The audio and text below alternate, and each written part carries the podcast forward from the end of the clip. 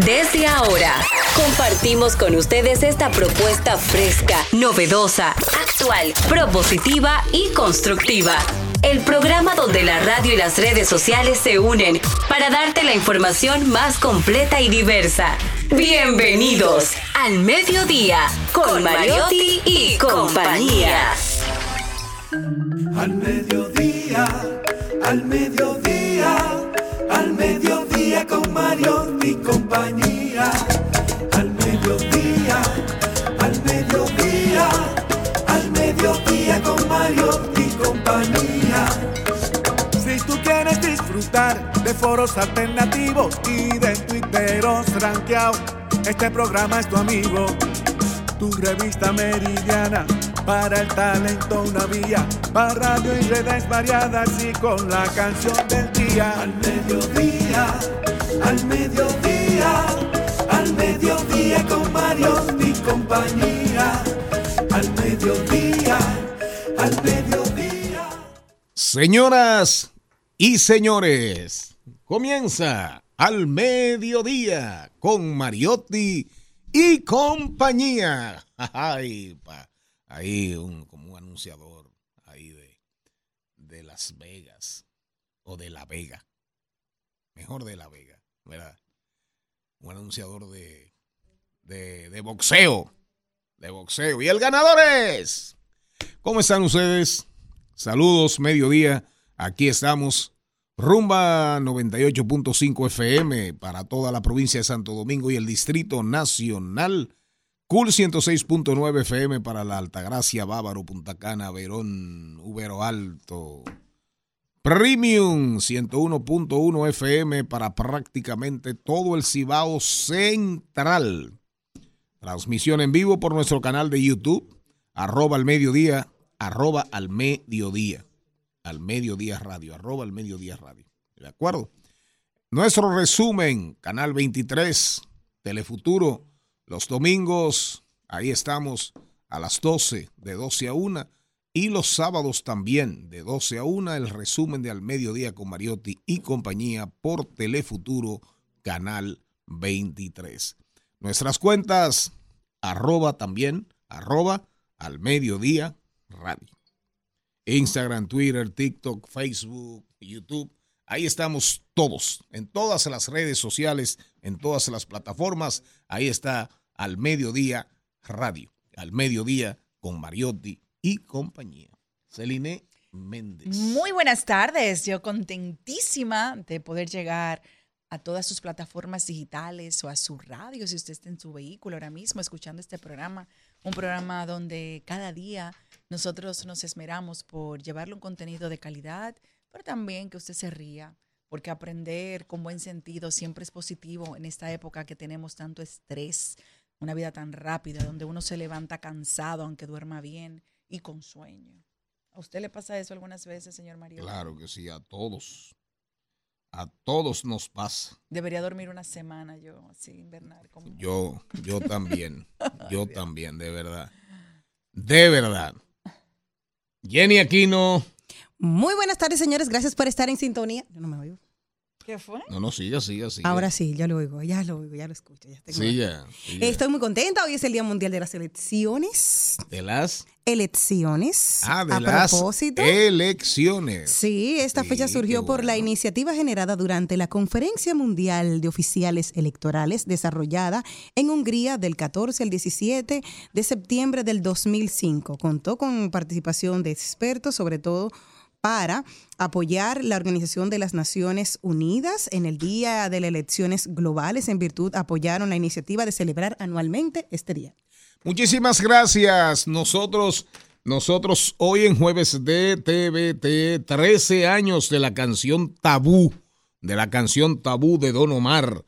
La canción, eh, la que grabó Don Omar, una nueva versión del tema Llorando se fue del grupo boliviano Los Yarcas o Los Jarcas, conocida eh, por el éxito, este grupo es conocido por el éxito del 89 de Lambada, la lambada que arrasó, que acabó, lambada de Kaoma. ¿Usted sabía bailar Así era el eso? artista, Yo sí, la yo sabía bailar la sabía. lambada.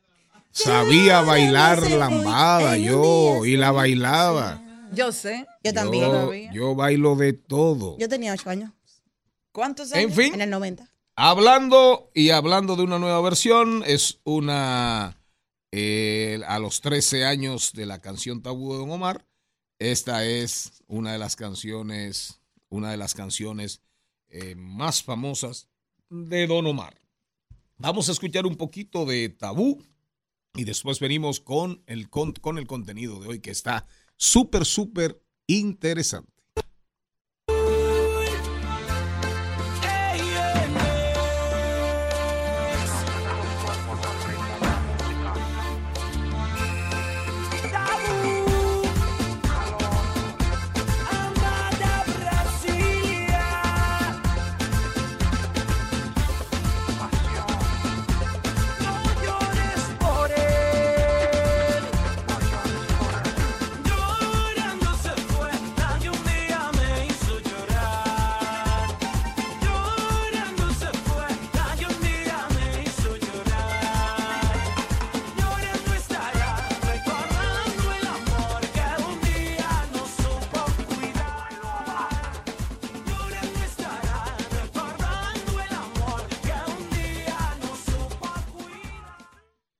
Ahí. Ahí ustedes, ustedes eh, entienden y escuchan perfectamente que ahí está también, ahí se metió lambada. Don Omar lo que hizo fue que cambió, metió letras, metió otros aires rítmicos, pero en esencia es lambada de Kaoma. Tabú de Don Omar. El contenido de hoy, el contenido de hoy, aparte de los TBT, Elizabeth Martínez, atención, atención. Las regulaciones de Airbnb, Airbnb, en República Dominicana. Esto a partir de que el ministro de Turismo, David Collado, informó que el gobierno firmó un acuerdo de intención con la plataforma digital de renta de propiedades para regularlas, para regular el sector. Ese sector, toda esa gente que está construyendo torres enteras dedicadas a Air, a Airbnb. Una invitada de lujo, una invitada espectacular, muy popular en las redes sociales, una mujer eh, confrontacional, siempre de frente, eh, una mujer que comenta y la gente, la gente sigue sus comentarios, sus opiniones. Wendy Santos Berroa en el programa de hoy. Hoy la música en Trending Topic, las tendencias en las redes sociales, la música de Taylor Swift, Bad Bunny y otros artistas, oigan bien, podría desaparecer de TikTok. Sigue la guerra, sigue la guerra entre los gigantes en el ámbito que se traslada al ámbito tecnológico y a grandes plataformas digitales y a grandes aplicaciones del mundo digital. Angelita García de Vargas, hoy con sus reflexiones desde mi alma, la doctora Angie Santana Fernández va a estar con nosotros, pero viene a hablarnos de actualidad. Griselda Blanco, empoderamiento femenino. Buen ejemplo, mal ejemplo, porque ya hay muchos países que con la salida de la serie de Griselda Blanco, protagonizada por, por Sofía Vergara, ya hay muchos lugares que están como mujeres que están reveladas y levantadas. Por ejemplo, en Francia fue que me dijo usted, señora Méndez. Sí, sí, sí. Pero, pero el primero fue el hijo de ella que dijo que le pusieron a, a su madre muy fea. Oye, eso. Pero fue para hacerse como tendencia, ¿verdad, Charlie? Celine muy linda. Méndez nos trae hoy sus Celi Tips y directamente desde la Universidad de Intec, graduado en Harvard, el joven economista Richard Medina. ¿De qué nos va a hablar Richard Medina? Crecimiento, las proyecciones, cómo va a andar la economía según según los pronósticos, cómo va a andar la economía en el mundo y viene a hablarnos también del tema de los microchips que está súper popular después que varias personas, varias instituciones en la República Dominicana y el mismo gobierno hablaran, Ito Bisonó, el ministro de Industria y Comercio, hablaran de que eventualmente República Dominicana podría convertirse en un gran fabricante y exportador de microchips. Señor Mariotti, ¿cómo anda usted? Señor Charles Mariotti Paz, llegó muy silencioso. muy buenas tardes, mi gente feliz, agradecido de estar aquí con todos ustedes. Gracias, gracias por su sintonía, andando las calles de la capital en mi motorcito para evadir los tapones, pero aún así, a veces la calle se impone. La calle se impone. ¿Qué tenemos? No hay nada. Aquí.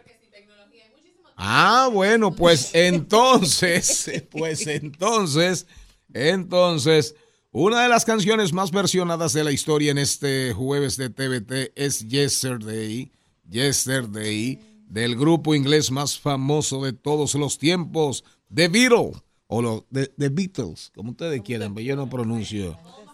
Yo no pronuncio bien eso, escrita por Paul McCartney y se han documentado más de dos mil versiones. Oigan esto, más de dos mil versiones. Pero Yesterday la han cantado para que entendamos la canción, su historia y su trayectoria. La han cantado artistas de la talla de Tom Jones, Maroon 5, Joan Baez, Frank Sinatra, Elvis Presley, Ray Charles, Katy Perry, Plácido Domingo. Es decir, que sin lugar a dudas no creemos que haya una sola canción en la bolita del mundo que haya sido cantada y versionada más que Yesterday. Y sobre todo cantada, cantada por artistas de esa, de esa estatura. Álvaro. I'm not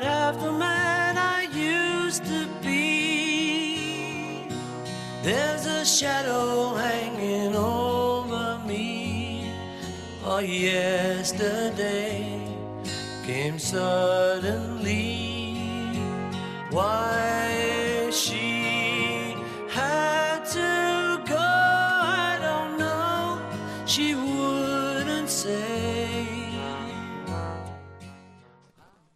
La otra pero no compite con Yesterday. Estamos en, estamos en jueves de TVT. Canción en español. Bésame mucho, compuesta por la pianista mexicana Consuelo Velázquez a mediados de la década del 30. A mediados de la década del 30 del siglo pasado. Esta canción, Bésame mucho, para que se sepa, ha sido traducida a más de 20 idiomas. Y es una de las canciones, para mí, la canción en español con más vigencia y más popular de todo el siglo XX. Bésame mucho. Bésame, bésame mucho como si fuera esta noche la última vez. Bésame. En Al Mediodía, con Mariotti, con Mariotti y compañía, hablemos de tecnología.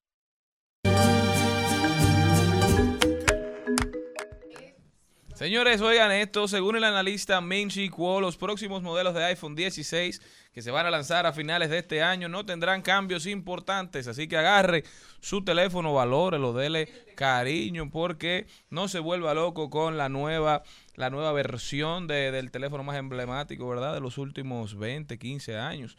Además, es poco probable, según Ming-Chi Kuo, que Apple introduzca funciones de inteligencia artificial como lo hizo Samsung en su S24 Ultra. Quizás en el iPhone 17 contemos con estas características tan significantes para los aparatos tecnológicos de esta época. Yo, de manera muy particular, estoy casi volviendo a comprarme un B3. ¿Un qué? Un B3, el que quiera Bueno, hablar conmigo que me llame. Usted duró mucho tiempo de en Lejos de usando teléfonos de origen chino Claro. y de manufactura Y china. eso, eh, bueno, de maleducado. transición, hacer Bueno, Diga, diga buenas tardes. Buenas tardes a todos los que nos Ah, escuchan en este programa que de verdad es diverso, porque el dueño cuando quiere arrastra. Señor, de verdad, estos teléfonos con inteligencia artificial ahora que tienen esta Es dinámica, uno nada que más. todo lo ven, que todo lo analizan, pero van a seguir saliendo y van a seguir teniendo otras eh, otras aplicaciones que van a darle a uno le van a mejorar la experiencia de usuario, pero que también van a darle toda su información a, a los dueños de, de estas compañías tecnológicas. Yo, que valoro bastante mi privacidad, estoy casi volviendo a los B3. Lo anuncié ya. Pero en definitiva, señor Morel, eh, hola, señor Carlos Mariotti. Saludos, saludos. Otro maleducado. No, pues yo ni hablaba. Usted, usted habló. Esta gente no quiere venir cuando vienen, vienen a dar boche. Así es. Déjame no hablar. ¿Ya saludó? Claro, uno cree Ah, hablar qué bueno. Miren, la realidad es, eh, a propósito de lo que dice el señor Morel, eh, no es un tema de rebeldía. Yo creo que sí. No, es un tema también de protección. Al final, los chinos andan recogiendo igualito que los americanos, igualito que los coreanos. ¿Samsung de dónde es? Corea del Sur. Y iPhone, americano, ¿verdad? USA, Estados Unidos de América. Xiaomi, chino. ¿Cómo se llama el otro? Huawei. Eh, Huawei, chino. La guerra principal de, de los americanos respecto a, a- a- teléfonos móviles es contra Huawei, que es la que los americanos han tratado de, de golpear más de frente, más de frente, más de frente, más sanciones. Pero se han olvidado de Xiaomi. Yo quiero que ustedes vean el teléfono, el último que tiró Xiaomi. El último que tiró Xiaomi trae, una, trae tres cámaras. Tres cámaras. Cámara 1, cámara 2 y cámara 3. Y ustedes, ustedes saben con quién es la colaboración. Con Leica, que es una de las marcas, si no la marca de mayor prestigio en el mundo. Compitiendo con Nikon, con Nikon, con Canon, con todas esas marcas. Con todas esas marcas. Leica. Leica. ¿Me estás entendiendo? Entonces, la ventaja, la ventaja real de los teléfonos chinos es que supuestamente son menos vulnerables a ciertas tecnologías de, intru- de intrusión, de intervención. Es decidir quién tiene tu chisme. ¿Eh? Es decidir quién tiene tu información. Sí. A quién tú le cuentas tu historia. No, porque ¿Con lo- quién me es- siento más cómodo? exactamente. Lo que pasa es que el- los televisores, los teléfonos chinos son el, el sistema es Android. Entonces son menos vulnerables, por ejemplo, a, a ¿cómo se llama? La vaina, la vaina israelí. iOS. No, hombre, no. eh, Mossad. No, que Mossad es el, es el servicio secreto. pues, Yo, yo ni sé lo que Eh, estamos hablando ya. a Pegasus. Ah, usted está en chisme. eh. a Pegasus y a los upgrades de Pegasus. Eso es supuestamente. Ahora, en la, en lo, en la línea de lo que dice el señor eh, Mariotti Jr., ¿cuál es el tema de estos teléfonos que tienen cerca de más de 150 sensores que atentan contra ti? O sea, tu principal enemigo y tu principal calié, tu principal espía es el teléfono que tú tienes en las manos. Y que tú duermes abrazado de él. Será tuyo, ¿no? Óyeme. Que, que te sientes raro si andas sin él. tu, tu ojo, tu ojo, tu vigilancia, el que sigue todos tus pasos es tu propio teléfono. Y ese teléfono dice de ti, por ese teléfono pueden saber de ti cientos y cientos de cosas, no solamente por lo que subes a las redes sociales, por lo que dices en Instagram, por lo que dices en YouTube, por lo que dices en TikTok, lo que dices en, eh, por WhatsApp. No, es el teléfono, el teléfono silencioso, el teléfono mudo. Que escucha todo. Claro. Darian Vargas no ha hablado de eso aquí, Malena. Sí, claro. De lo que significa el teléfono para ti mismo, respecto a ti. Entonces, este, A- hasta Malena quiere saber. no este sabe. es tu vigilante. Sí, eh. Este es tu, este, este teléfono, tu aparatito, este aparatito es tu DNI. Tu DNI. Tu Dirección Bueno, Nacional de Investigación. Esta mañana cuando yo me iba a bañar, que iba con mi teléfono al baño, Te mi hijo me dijo, papá, ¿tú has visto algún papá alguna vez entrando con el teléfono al baño? Yo, mi hijo, mi vida es difícil.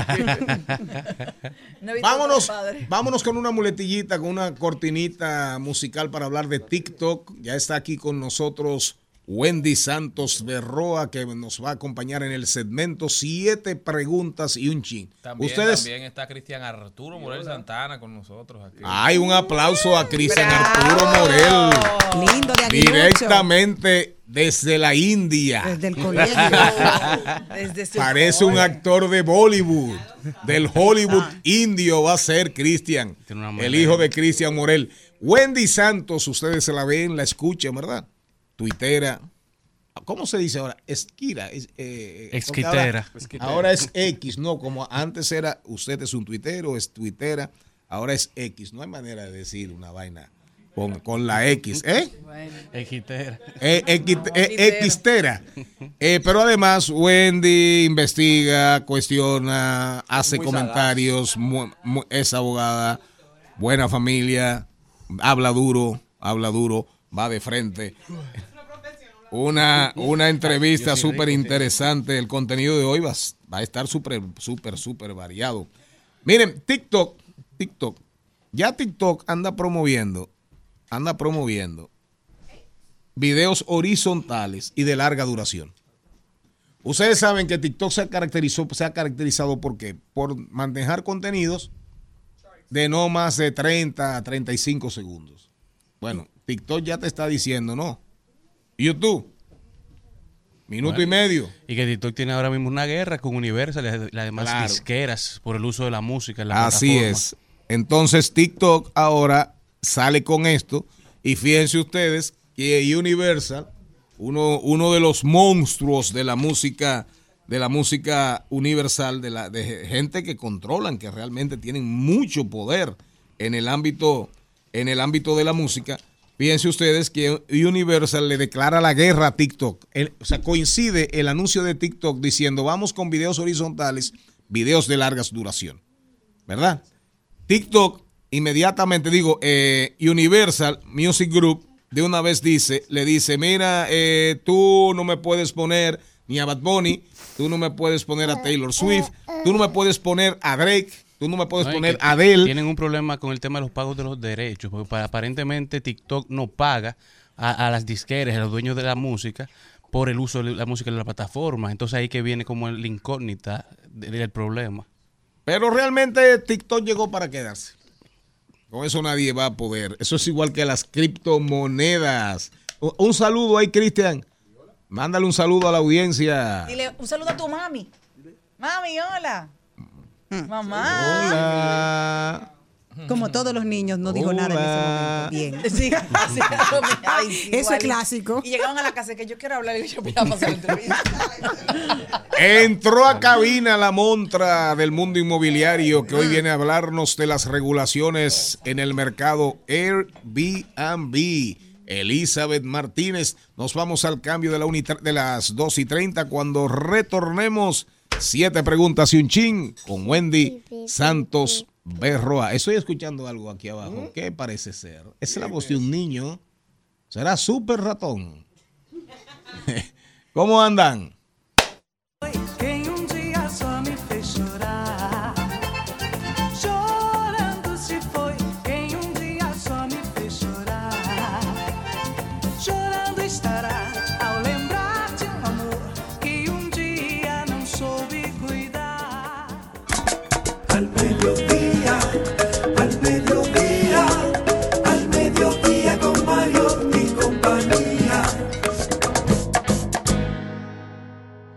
Las siete preguntas y un chin. En, en Al Mediodía con Mariotti, con Mariotti y compañía. Y ahora, siete preguntas y un chin. Estamos de regreso con nuestra invitada para el segmento 7 preguntas y un ching. Ella es Wendy Santos Berroa, abogada, administradora de empresas, psicóloga y productora cinematográfica. De manera paralela, desde los 17 años, Wendy ha ejercido una ciudadanía responsable, ha defendido a grupos, a comunidades vulnerables y de ahí nace su interés de publicar de manera continua en redes sociales, sociales, siempre siendo una voz para los que más lo necesitan. Wendy, ¿cómo estás? Bienvenida. Muy bien, muchísimas gracias. Gracias por la acogida. Un aplauso. Pégate un poquito del micrófono. Aquí, tú hablas, tú, aquí. tú hablas Ahí. un poquito bajito. Bajito.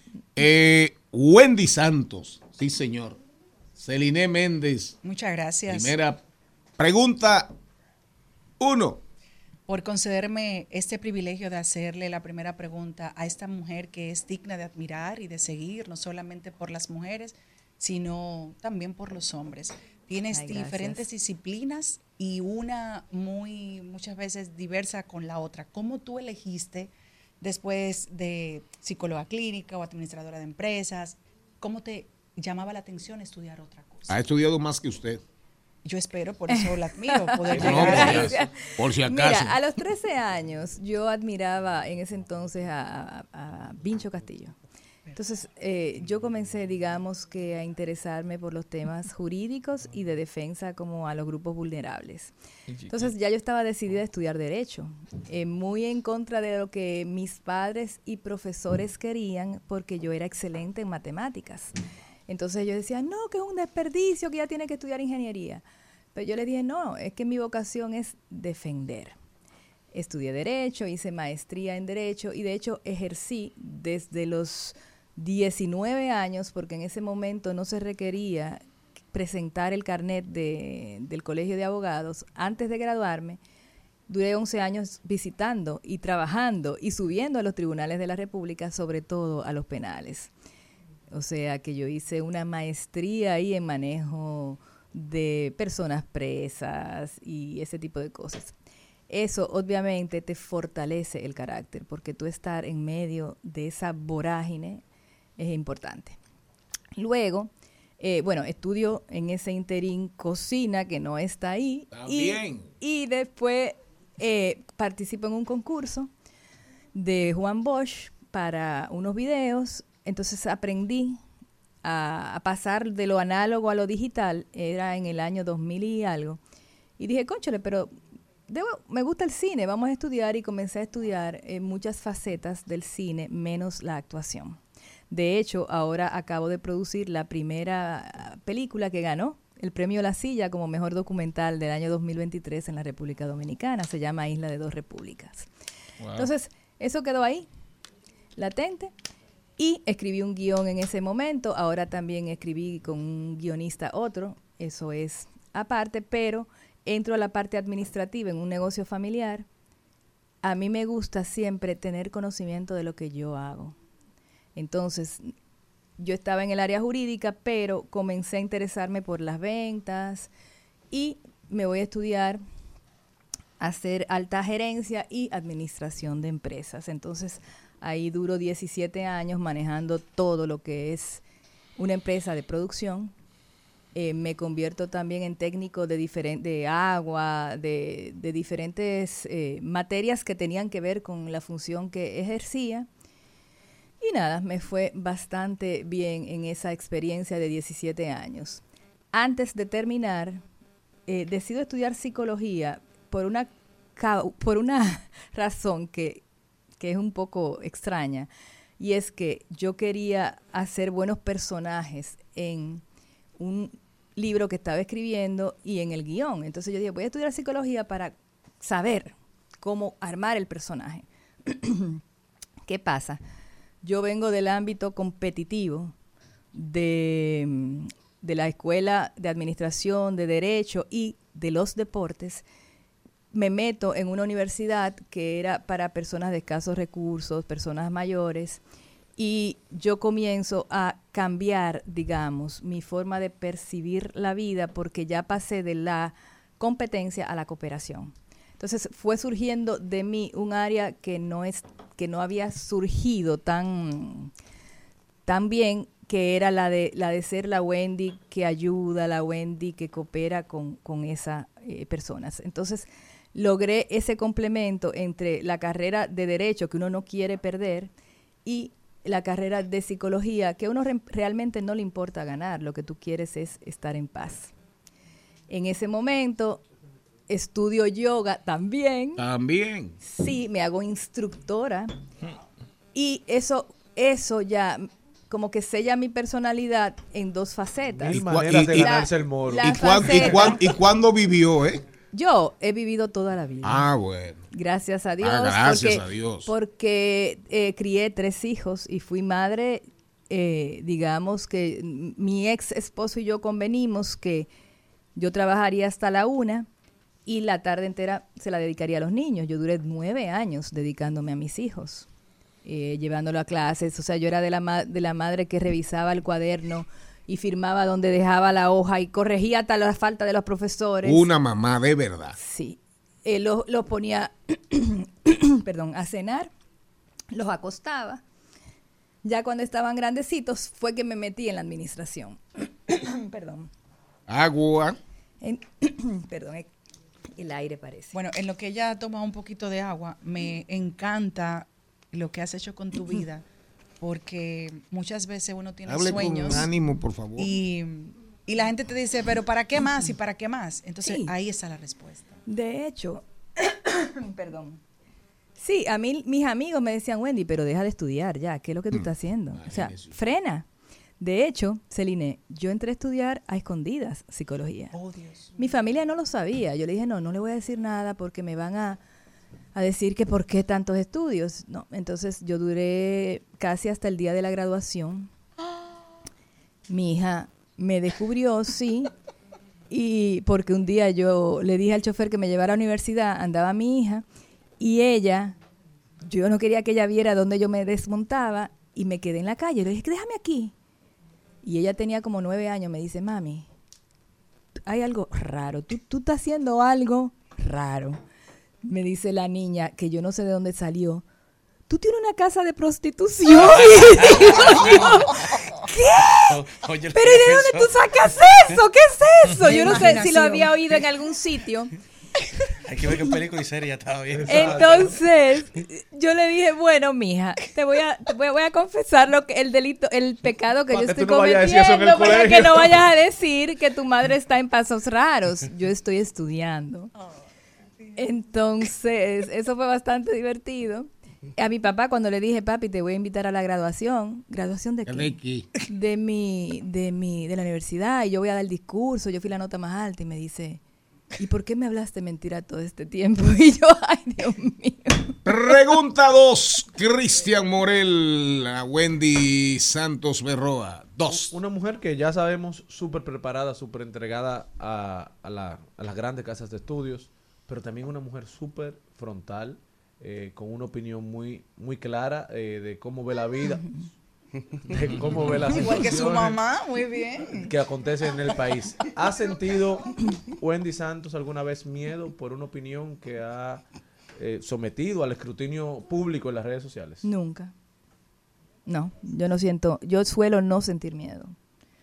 De hecho, cuando yo di a luz mi primer hijo, yo tenía recién cumplido los 22 años y yo estaba paseando, era una barriguita muy pequeña que no se veía y alguien me preguntó que si yo te, que, que, que porque yo no tenía miedo y yo le dije, no, realmente no sé, pero eh, no.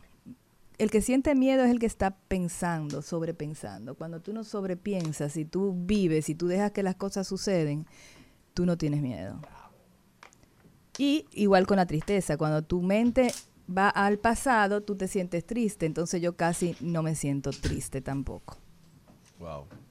Me encanta. Pregunta 3. Viene aquí, ¿no? En El cascabel de este programa, el aleberreque de este programa. Me encanta porque. Y llegó le- el otro alebreque. Vamos a- llegó el otro alebreque de este programa. Llegó Angelita. Me encanta Wendy porque ella es como el agua mansa que hay que librar. Señor, líbrame del Ah, agua mansa. sí. Claro, ese, ese refrán hay que conocerlo porque Wendy es igual que esa agua mansa. Quiero, por favor, que ya que en Twitter dejaste una opinión en suspenso, tengas la oportunidad de expresarte aquí libremente. Por favor, por favor. Estas fueron unas propuestas de unos jóvenes y que tú dijiste, me, me voy- mejor me callo. Y yo quiero, por favor, que tú me digas ahora, ¿qué piensas sobre esto? Fueron unos jóvenes y estas fueron sus propuestas hoy. Gran brindis de romo de un, de un regidor. La otra, gran espaguetada, empaquetada, porque comemos Empagueti. Gracias. Locrio pa'l coro. Y lo, el último, claro. La domplinada, no se lo pierda en el sector de Esquilombo. Bueno, en fin. ¿Qué tú opinas a partir de ahí que tú dijiste, mejor no digo nada? Pues hoy quiero que te expreses aquí libremente y seas feliz como el agua mansa que eres. Mm, Muchísimas gracias. Ahorita le dije que no tenía miedo, pero hay un miedo que me está dando y es sobre el futuro de la República Dominicana.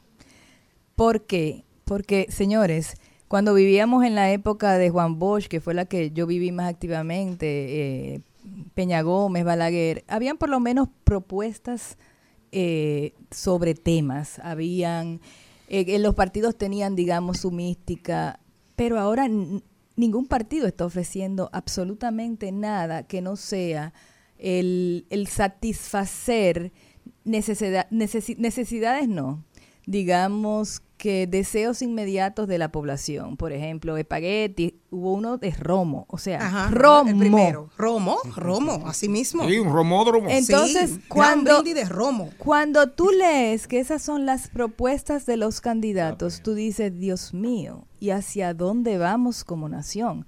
Cuando tú ves lo que está pasando en la 42, que yo no los critico a ellos, yo critico un sistema que los ha llevado a ellos a estar usa. así y que los utiliza y que encima de eso ahora son un, un- un recreo turístico para la gente ir a ver.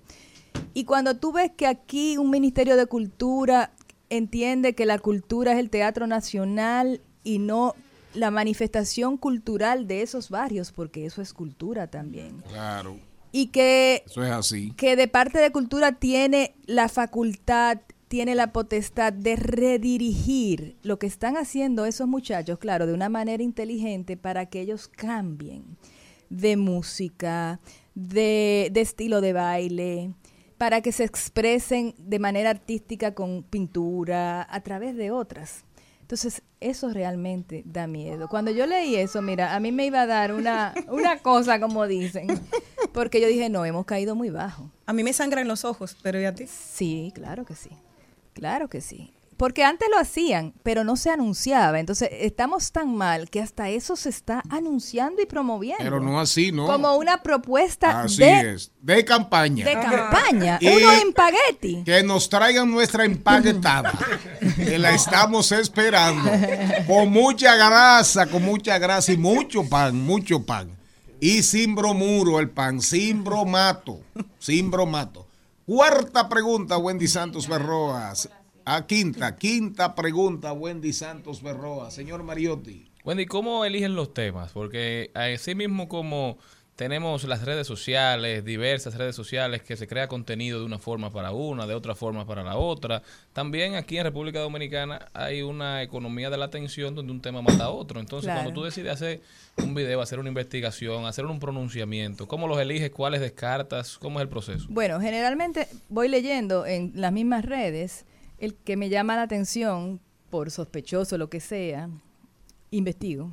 O sea, no, no doy por sentado lo que leo en la red, sino que me voy a la fuente original, que es el contrato, que es la ley, que es el proyecto, lo que sea. Muy pocas personas leen. Muy pocas personas leen. Entonces, aquí, por ejemplo, te meten los proyectos de ley que pueden ser eh, buenos, pero le meten unos artículos que te tumban completamente el, el proyecto. Entonces, la gente lo que ve es lo bueno, pero no lo malo. Pero como yo les digo, es como preparar un bizcocho. Yo tengo una harina de calidad porque la importé de Francia, tengo la mantequilla buenísima, pero yo sustituyo el, el bicarbonato que lleva por, por trepacito. Sí, yo estoy haciendo un bizcocho envenenado. Entonces eso pasa con muchas de las leyes. La ley de fideicomiso es, es bueno. Aquí van a saber en varios años, de tal vez en dos décadas, lo que le tomó a México descubrir que era, que era una trampa. Aquí lo van a descubrir en 20 años. Esta ley del DNI, el contrato de, de Arodón, y ahora estamos trabajando con el contrato del Ingenio Barahona que está próximo a vencer y que también vamos a solicitar que se que no se renueve. El ingenio Barahona. Barahona. Esa, esa creo que es el, el contrato esa concesión está en manos de unos de una empresa guatemalteca. Guatemaltecos y dominicanos. Sí, sí, la sí. mano dominicana aquí está en todo.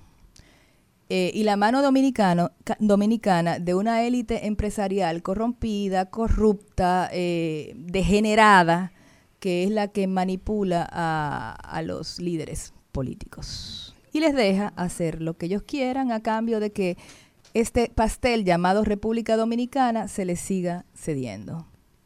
Bueno, y de todas... Sexta pregunta. Ya yo no De- quiero del bicocho. yo, yo tenía hambre y se me fue. Estamos a De, dieta todos. de todo lo que hemos conversado, usted es una mujer de múltiples pasiones, o sea, psicóloga, doct- abogada, administradora, productora, Madre pues, madre, Ah, y abuela. y abuela. Pero de todas, ¿cuál es esa que usted, su favorita, si hay una favorita? O sea, ¿cuál es la que más la, le llena? la maternidad. La maternidad.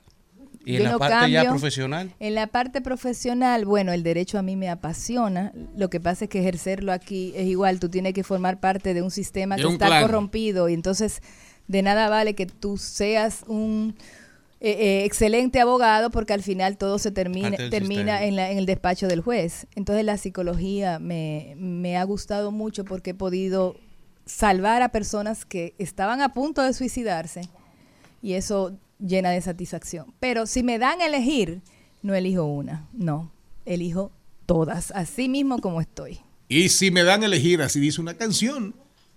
Sexta pregunta, séptima pregunta, la suya y el chin se lo dejamos, el chin se lo dejamos al señor, al señor Morel. Tengo picante. Hablando de que, bueno, hizo ¿Que viene tantos- qué? Picante. Ah. Uy, Ajá. porque picante es a ella. Ajá. Usted viene más picante. Ajá. No, yo vengo dulce, yo vengo dulce No, ahora. no, yo, es con él que estoy hablando. Yo, yo vengo dulce, por eso. Dígame usted. Así hacemos el contraste. Eh, una de las pasiones, dicen que donde está el corazón de la casa es en la cocina. Hiciste un curso de cocina. Eres de Sí. dulce, de salado. ¿Qué es la cosa que dice, vamos pan de Wendy a comer? Que eso es la cosa que más bueno le sale. En dulce y en salado. El flan. Ay, me encanta. ¿Borracho o ¿El no? flan de qué? De ¿Borracho leche, o no? de leche. Flan ¿Borracho de leche. Pero como yo trabajo con mujeres, Ese es el mejor plan. que se- eh, eso no se lo mencioné ahorita, en un- unos proyectos que se llaman Transformando Mujeres, que es para ayudarles a adquirir buenos hábitos alimenticios. Yo lo preparo, pero le doy un pedacito así cuando hago entrenamientos, o sea, porque tú puedes eh, decirle a tu cerebro lo que vas a hacer y tú le dices, con eso ya. Entonces yo como dulce, pero muy poquito. Pero le echas romo. No, Ajá, no, a mí no no. me gusta el alcohol. Ah, Flan no. de leche, hay que, hay que comprometerla. Eh, unas berenjenas árabes. Ay. Y, y árabes. Sí. Ajá. Esa me la enseñaron en la Pucamaima, muy rica, muy rica. Berenjena, a mí me encanta la berenjena. Sí. ¿Con qué? Con arroz blanco. Mire, el chin. Una sociedad que usted ya la ha estudiado, estudió Derecho, estudió Psicología, estudió Administración, ha, ha controlado las aristas del comportamiento humano y de la sociedad dominicana. ¿Qué piensa Wendy Santos cuando ve una sociedad en eventos, por ejemplo, como FITUL, donde el éxito se está midiendo por lo banal, porque todo el mundo esté allá y porque mucha gente esté subiendo fotos y pareciera que es el éxito que estamos vendiendo? ¿Hacia dónde conduce eso a una sociedad como la dominicana? Por eso te dije, yo tengo miedo del futuro de, de la República Dominicana y también el futuro del- de la humanidad, porque he viajado bastante y he visto comportamientos similares en muchas sociedades que yo no pensé que lo iba a ver. Eh, por ejemplo, tú vas en los trenes y la gente va concentrada solamente en un celular y eso es terrible. Pero aquí en la República Dominicana, donde la banalidad, la competencia hace que tú eh, te desbordes económicamente y tú andes siempre sobregirado porque tú tienes que competir a todos los niveles. Se da del nivel muy pobre hasta el nivel muy alto. Eh, la verdad es que habría que repensar qué tipo de nación queremos. Y por eso, por ejemplo, a mí me preguntan, ¿por qué tú no te metes en política? Y yo les digo, es que hay que trabajar en el lado ciudadano, porque tú dices como ciudadano, hay que quitar el barrilito, hay que quitar el barrilito, pero eres el mismo ciudadano que acudes al senador para que te dé el dinero para el entierro de tu mamá. o una receta. Entonces, la mentalidad de aquí, de, de este lado, hay que empezar a cambiarla. Con todo. Entonces, yo creo que hay que fortalecer eh, páginas, eh, influencers, no sé cómo le quieran llamar, que traten temas que no sean el de Tecachi, que le dieron golpe, que, Gracias. que se montó en un Yailin la más, que Yailin la más Yailin, viral. Que toquicha. que toquicha, que las uñas, que, que cómo me maquillo, que cómo me veo. O sea, creo que hay que fortalecer y las empresas deben ayudar a esas personas que están desarrollando esos proyectos. Wendy, muchísimas gracias, pero ahora la ñapa, la ñapa, la ñapa, la ñapa, la ñapa. Precisamente este programa ha tratado de ser eh, un programa cero política, de hecho. Eh, aquí la política se trata muy de mucha tecnología, muchos temas que, que la idea es esa precisamente, se recomiendan libros, se comentan libros, tenemos colaboradores, creo que es el, el de los pocos programas, mira Angelita, Reflexiones desde mi alma, Inmobiliaria, tenemos eh, gente, de economistas, colaboradores graduados en Harvard, tenemos psicólogas de primera línea, sociólogos. Y esa es la idea, por lo menos, ser un- una expresión totalmente contraria a- esos medios que promueven eso. El crecimiento es más lento en el tiempo, tienes que eh, josear, como dicen la audiencia, pero uno se va poco a poco, va encontrando ese público que quiere escuchar a uno. Última pregunta, la ñapa. Un personaje favorito. Mahatma Gandhi. Mahatma Gandhi. Un personaje que tú no quieres verlo ni en pintura, pero sabes quién es. Bueno, no, no voy a decir de la República No, Dominicana. no, di uno, di uno. Tú sabes quién es, pero no quieres verlo ni en pintura. Un personaje vivo. Vivo, bueno, sí, la verdad vivo. es que, mira, yo no tengo un personaje que no, la, no lo quiera ver ni en pintura porque he tratado de manejar mis emociones Y de no forma, de forma ta- bueno, Para no, para no matarte tú, matarte tú mismo. es que el odio y el resentimiento a quien mata a es a uno, quien a lo uno, a siente. uno, así es. Entonces, así es. a mí, a mi familia nos han hecho mucho daño, pero cuando a mí me buscan para que le, le haga daño a la familia que nos hizo daño, yo les dije, señores, yo no le hago daño a nadie, yo no tengo resentimiento con nadie. Yo no voy a, a juzgar a nadie, eso lo hará la vida, lo hará Dios. Yo sigo mi vida con amor y, y sin odio ni rencor. Entonces, eso me hace feliz. Una posición correctísima. El rencor daña a uno primero. Así es. Y siempre decimos aquí, hay que tener pensamientos felices, pensamientos positivos. Claro que sí.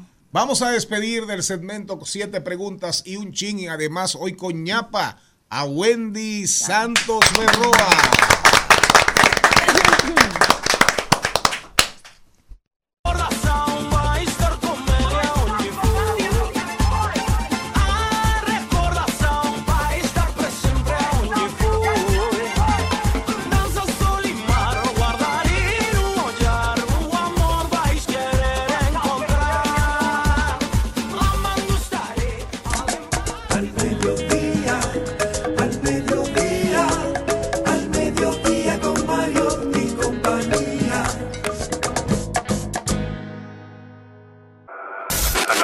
Al Mediodía. ¡Ay! Lo dijo. ¡Ay!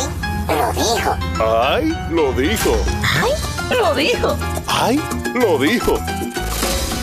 ¡Ay! Lo ¿Se habrá dicho algo que merezca, que merezca la pena repetirse Sí. aquí en este programa? Sí, sí, sí, sí. Que valga la pena. ¿eh? Claro que sí. Que valga la pena. Claro que sí. Nada más digo. Como venimos con la montra, traje un, un- claro, un, un ahí lo dijo muy acorde a la fecha, dice. Me puse a ver casas en alquiler y me sale más barato llevarme bien con mi familia. Mami, papi, te quiero mucho. ¿Cómo fue? Diantre, que cualquier coincidencia en este panel. No, me puse a ver casas en alquiler y me sale más barato llevarme bien con mi familia. Papi, mami, te quiero mucho. No, no, ese, ese está genial. Genial. Tú sabes Ahí que yo, arranqué el año ¿Qué renovando contratos. Muy bien. ¿Qué ¿Cómo más? Claro, yo renové hasta el 2030. ¿Qué más tenemos? Ese es un buen ejemplo. No, pero Alguien que me detenga. el día, el día menos pensado encuentra la cama en el parqueo. Yo, yo- yo- yo soy loco durmiendo en el piso. Sí, Charlie, porque uno se programa para En- mantener un hijo 23 años. En mi casa, 24. en mi casa, en mi casa no quiero jamón. eso se, eh, eh, es- eso se compra en Jamón, el y supermercado. Yo soy el más completo. ¿Qué más? Si te lleva la novia. Señores, también la Oficina Nacional de Estadísticas ha dicho que se redujo el número de partos de adolescentes en República Dominicana este año. En el 2022 el número fue de 25.500 partos y ahora en el 2023 el número fue de 23.000 partos adolescentes, un número sumamente alto por encima de la media, pero una reducción de un 9%, o sea que quizás quiere decir esto que vamos por por un camino, por el camino correcto en cuanto a erradicar los embarazos en adolescentes de manera total. ¿Y del censo no habrán dicho nada ellos? No, el censo se perdió, líder. Una cuenta súper interesante se llama Calavera. Que no llora. No, pero no, Calavera. no que era algo que valiera la pena. ¿Eh? Bueno, Diga, diga, diga. No era algo que valiera No. la pena. Y, y tú decís un ahí lo dijo de caravera. que no llora. Bueno, pero él, él dice cosas interesantes. Para mí que esa cuenta Y, se llena. y este No. programa es diversidad divertida, información sin sufrición, radio y redes, redes y radio, radio, red, red, responsable. Entonces Cala- Calavera está en la red, ¿verdad? Dice, soñé que ya no me gustaba la cerveza.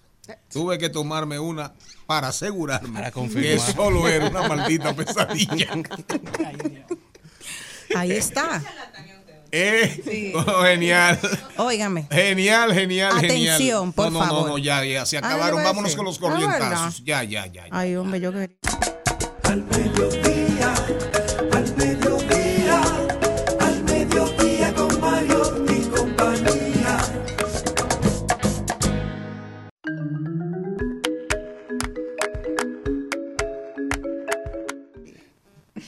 Ponme un corrientazo, ponme un corrientazo, ponme un corrientazo, ponme un corrientazo. Bueno, ahí andan, ahí andan muchos comentarios en las redes sociales. Algunos medios se han hecho eco. Vamos, dos corrientazos.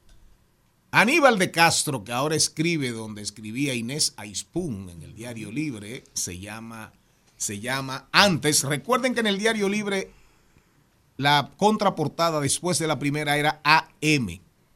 AM era Adriano Miguel. Adriano Miguel, que en paz descanse. ¿De acuerdo? Ahora escribe ADC, se llama la columna ADC, que es Aníbal de Castro, que es el actual director.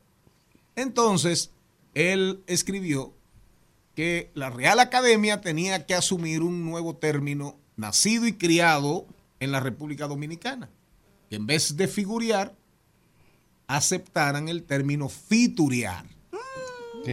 Fituriar.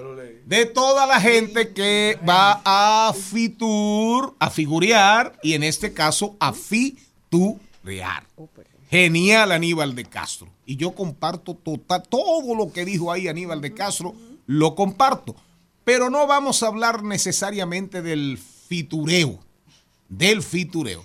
Vamos a hablar del crucereo, de los cruceros. Pero en este caso muy especial, muy particular, el famoso crucero de Pedernales.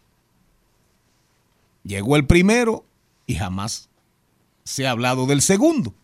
Se supone que cuando usted abre una línea de cruceros, una ruta, perdón, de cruceros, son visitas semanales. Semanales. O cuando menos, Cada 15 días. cada 15 días.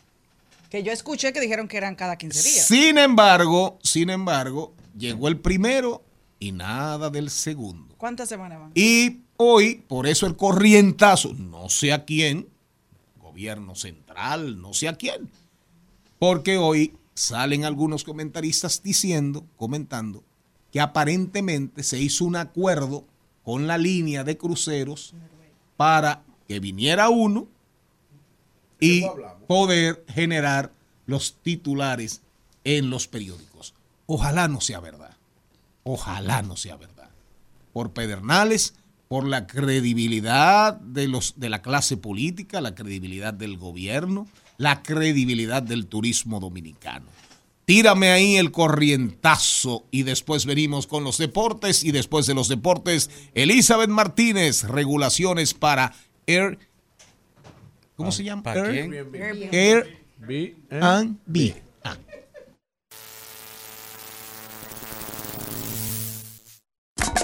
Al mediodía, al mediodía, al mediodía con Mario y compañía. El al mediodía dice presente, dice presente el músculo y la mente. El músculo y la mente. Estamos en deportes.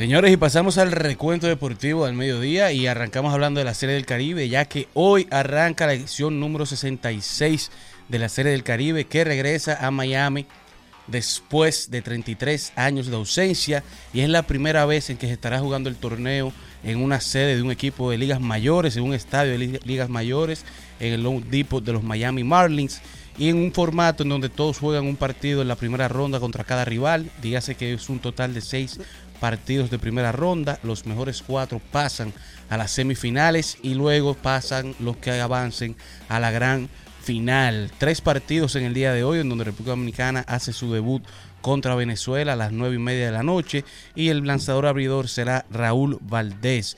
Mientras que los 22 títulos que tiene República Dominicana, siendo el máximo ganador, 11 de estos han sido ganados por los Tigres del Licey, que buscan el número 12, 6 por las Águilas Ibaeñas, 4 por los Leones del Escogido y 1 por los Toros del Este. Mientras que en la NBA, LeBron James ha jugado oficialmente ya contra 10 parejas de padres e hijos en la NBA. Ha jugado contra Gary Trent y su hijo, contra Rick y Jalen Bronson, Glenn Robinson segundo y tercero, Kenyon y KJ Martin, Gary Payton y Gary Payton Jr., Jabari Smith, entre muchos otros, mientras que ya en esta semana sale el ranking de poder del top 5, los mejores equipos actualmente en la liga, en donde luego de irse 3-0, 3 victorias y 0 derrotas la semana pasada, Los Ángeles Clippers lideran la NBA como el número uno, son los favoritos actualmente, lideran los rankings de poder, se mantienen invictos y en la segunda posición viene cerca Boston, en la tercera Denver, que cayó contra Oklahoma, Filadelfia en la cuarta y los Oklahoma City Thunders con Shai Georges Alexander y Chet Holmgren vienen en la quinta posición y ya luego de 20 temporadas como profesional, en el día de ayer, el segundo de los Gasol, Mark Gasol, el hermano de Paul Gasol, 13 temporadas en la NBA, 20 temporadas profesionales, anuncia ya de manera oficial su retiro del baloncesto, fue campeón de la NBA en el 2019 con Toronto, jugador defensivo del año en, una ocasión, tres veces electo al juego de estrella y una vez electo al equipo número uno de final de temporada y ya Memphis anunció que estará retirando su número, el número 33, una vez durante esta temporada. Mientras que ya la NBA ayer anunció que vienen con un formato nuevo para el draft del 2024. Se cambia la dinámica de pasar el draft por un solo día. Ahora se estará extendiendo a dos noches, en donde el 26 de junio se estará transmitiendo la primera ronda y luego el 27 la segunda. La primera ronda será en vivo desde el Barclays Center en la casa de los Brooklyn Nets y la segunda se estará haciendo desde un estudio de grabación y se transmitirá por la app de ESPN. Mientras que en la Fórmula 1, ya la Fórmula 1 casi arranca la nueva temporada. Azul comentaba que por ahí viene también la nueva temporada de Drive to Survive, pero ya eh, siguen agregando carreras al calendario. La Fórmula 1 anunció que la Gran Premio de Madrid, la Gran Carrera de Madrid, se estará integrando al partir del 2026, mientras que el equipo de Alfa Tauri, el segundo equipo de Red Bull, anunció el cambio de nombre. Ahora se estará llamando en esta temporada el Visa Cash App Red Bull Team. Mientras que hoy se paralizó el mundo, la noticia que impactó el mundo de los deportes de motores, que John Elkan, el presidente de Ferrari, han anunciado ya y ya Toto Wolff hizo una reunión con el equipo de Mercedes y anunció de manera oficial que a partir de la temporada 2025 el piloto siete veces campeón del mundo Lewis Hamilton, el número 44, estará saliendo de Mercedes y se estará integrando a la escudería Ferrari. Lewis Hamilton, esta será su última temporada, la última oportunidad de Toto Wolff ganar un campeonato mundial con Lewis Hamilton y ganar la octava corona para Hamilton, ya que a partir del 2025 Hamilton se viste de rojo, cerrando así este recuento deportivo en al mediodía. Al mediodía,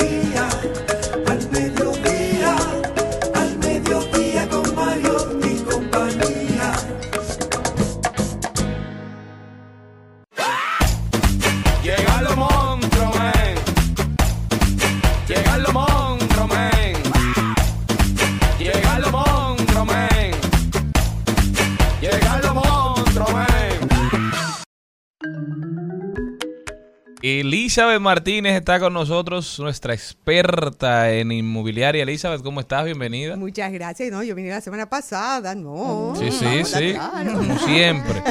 Elizabeth, regulaciones para Airbnb en República Dominicana. Hemos visto que esto ha sucedido en países, en ciudades. En Nueva York casi lo prohibieron el Airbnb. sí. Aquí los propietarios están al grito porque las torres no se especifica cuáles sí, cuáles no. Y aún en la que se prohíbe, el propietario como quiera lo hace sin respeto a los vecinos. ¿Qué es lo que está pasando? Mira, yo creo que lo que debemos es de comenzar a enfocarnos no en la parte impositiva, porque mucha gente está asustado de que voy a tener que pagar impuestos. Y hay una mi- mirada que hay que dar de que no necesariamente el Airbnb que la gente piensa que tiene esa devolución tan millonaria, porque tenemos que darnos cuenta que hay una eh, hay una competencia grandísima entre mucha gente que está haciendo lo mismo y un propietario que compró muebles, que paga servicios, que paga un super host, que paga luz, mantenimiento, que tiene que tener ese, esa limpieza. O sea, se mueve mucha, mucha parte económica. Además, le vamos a poner impuestos, están asustados, porque entonces Claro. ese retorno va a ser, como siempre he dicho, el único beneficiado, el usuario final.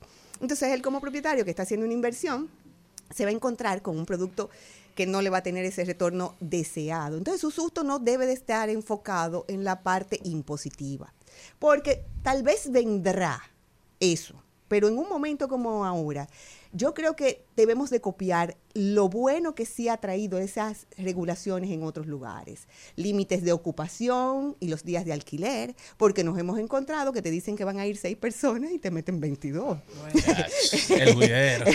y esas 22 pagando 100 dólares la noche. Y entonces le está saliendo a nada, destruyendo el producto, destruyendo el producto, porque al final entonces el gran beneficio para ese propietario no se da porque lo tiene que reconstruir. A final de año el propietario ve el dinerito que está entrando mensualmente, pero cuando se da cuenta finalmente la realidad de esto es que tiene que volver a poner cortinas nuevas, sábanas nuevas, platos nuevos, todo, tapizar, alfombras. Entonces ese retorno que tenía no es real en un momento determinado porque no tiene la ganancia esperada.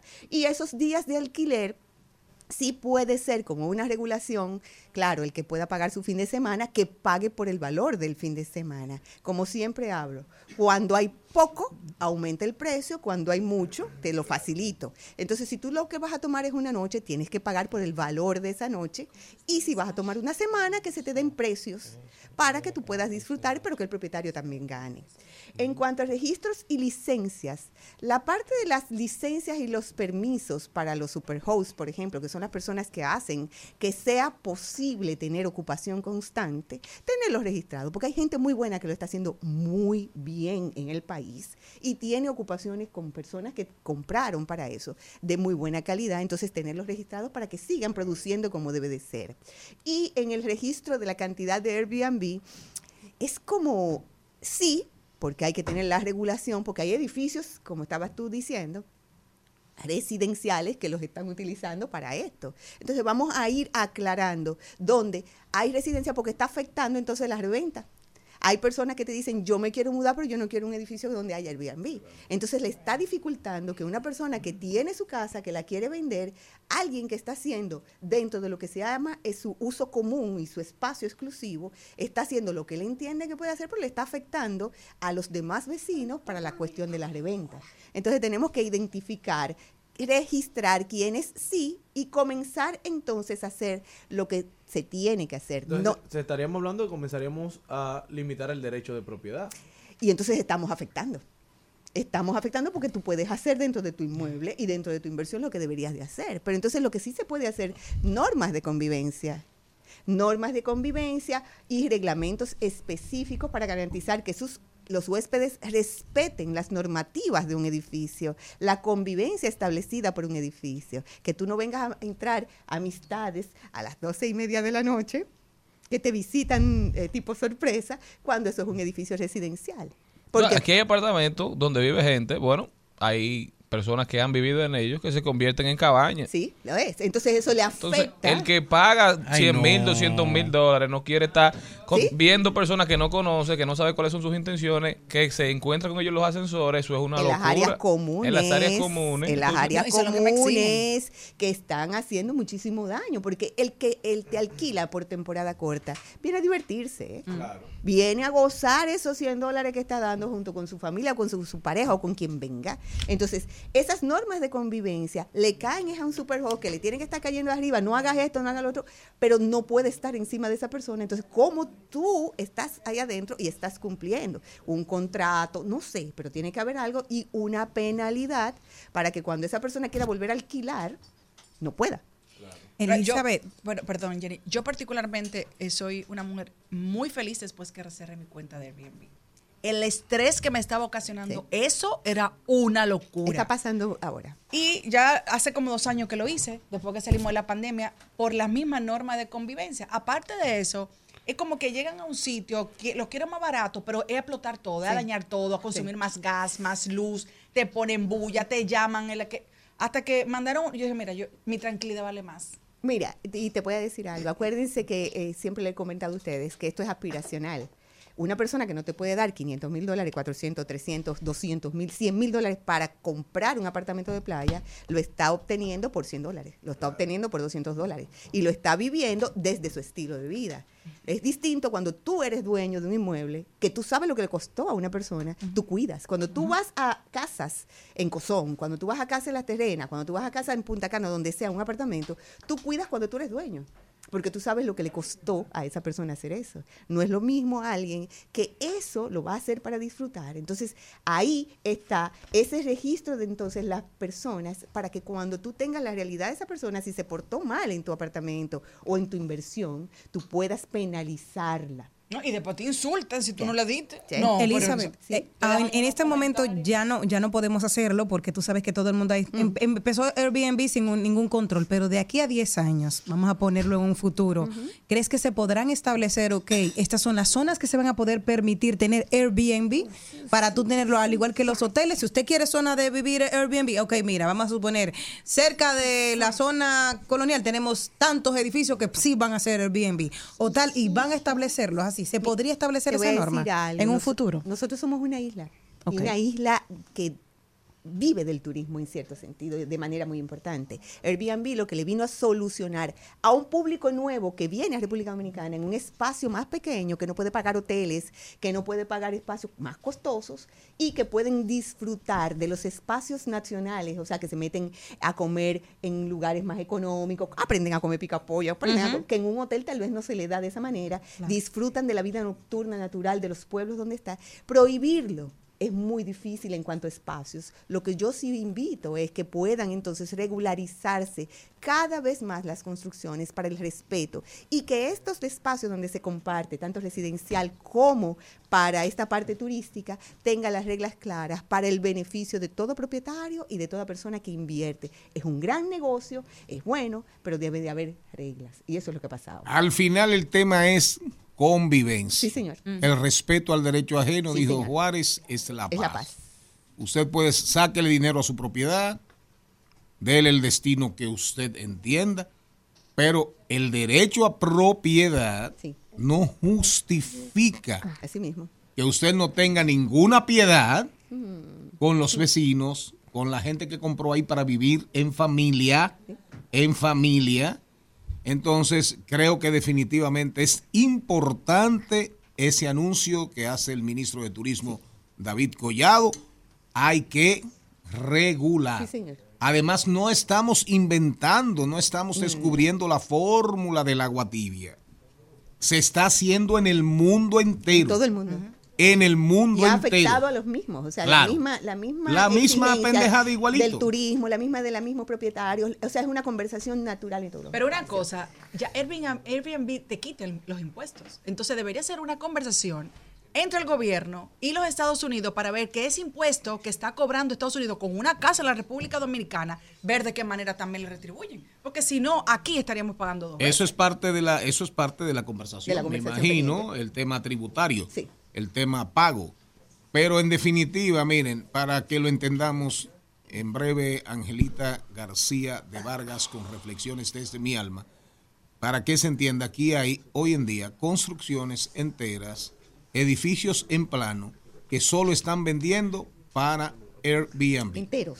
Solamente. Miles, enteros. Miles de unidades. Y no hay problema, no hay problema si usted compra a conciencia en un edificio enterito, enterito para Airbnb, No bueno, no importa porque ahí no viven familias. Es hay lo mejor más así. que... ¿eh? Es mejor así. Es mejor Claro. así. Yo fui a Santiago recientemente y, y las dos, dos últimas veces que he ido me he quedado en un edificio que es solamente Airbnb. Buenísimo. Incluso la dinámica hasta de check-in es mejor porque tú llegas y el mismo, el mismo persona que está en el lobby está acostumbrado a hacer al alquiler y simplemente te pone a firmar el papel y te entregan la llave. ya. Entonces es súper rápido y súper seguro. Lo más que puede pasar ahí es que una persona alquile por un mes y arme fiestas todos los días, Hmm. pero entre iguales te veas. Ahí sí. Entre iguales te veas, no, claro. si- si le- si el edificio- entre iguales te veas. Si el edificio es solo de Airbnb, las regulaciones son diferentes. Claro. Espectacular. Lo que está Pero afectando es lo otro. así Claro. es, qué bueno, qué bueno, qué bueno. Ojalá Ojalá, arranquen temprano. así sea. Nos vamos. Me digas que me olvidaste, ay, me causa risa. Para que tú y yo volvamos, solo falta un beso. Sería un hipócrita si te dijera que ya no te pienso. Al mediodía, al mediodía, al mediodía con Mario En Al Mediodía, con Mariotti y compañía, llega la belleza y la mente de Celine Méndez.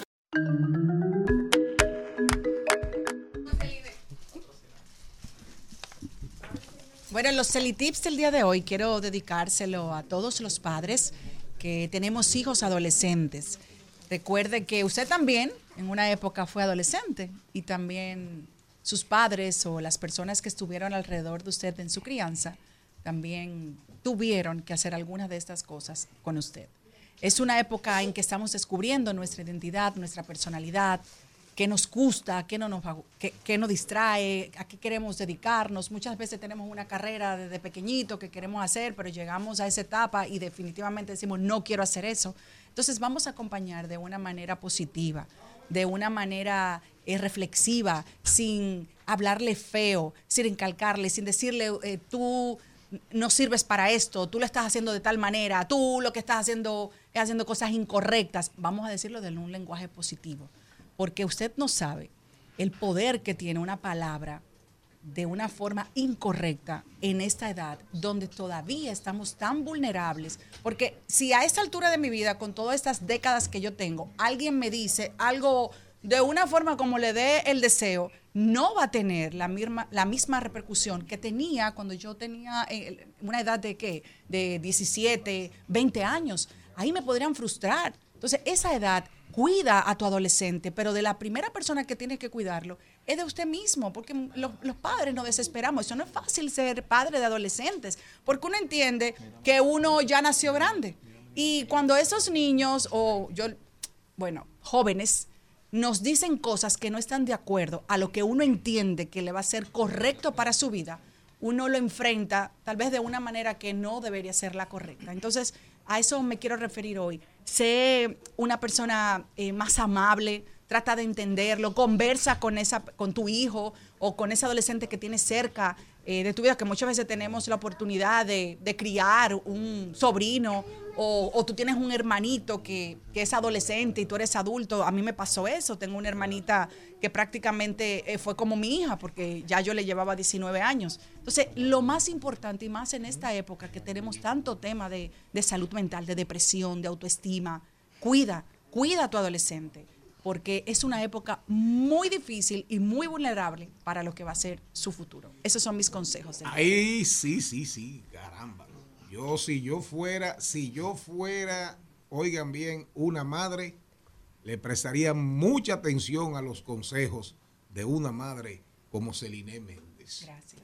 Vamos a, vamos a, ¿eh? Si yo fuera una madre. Vamos a reflexionar. Las cosas ahora van a salir desde el alma de Angelita García de Bar. tan grande nadie sale ileso. Y yo a ti te conozco, no me vengas con eso. Que aunque te veas feliz, subiendo foto en Punta Cana, de party con tus amigas, diciendo que ya no me amas. Sé que piensas en mí,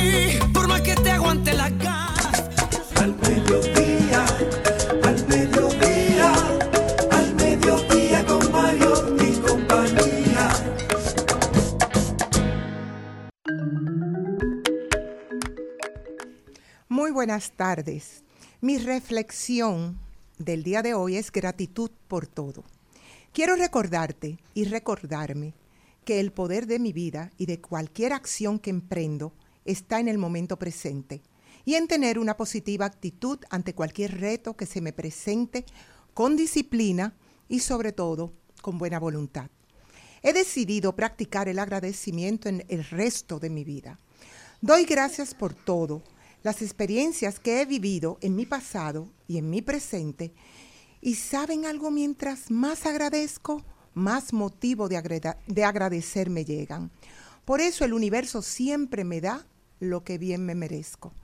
Y en cuanto a las cosas que considero que van mal en mi vida y en mi alrededor, las veo como grandes oportunidades para aprender. Son lecciones que me prepara el poder superior, que me ha creado para mi propia evolución espiritual.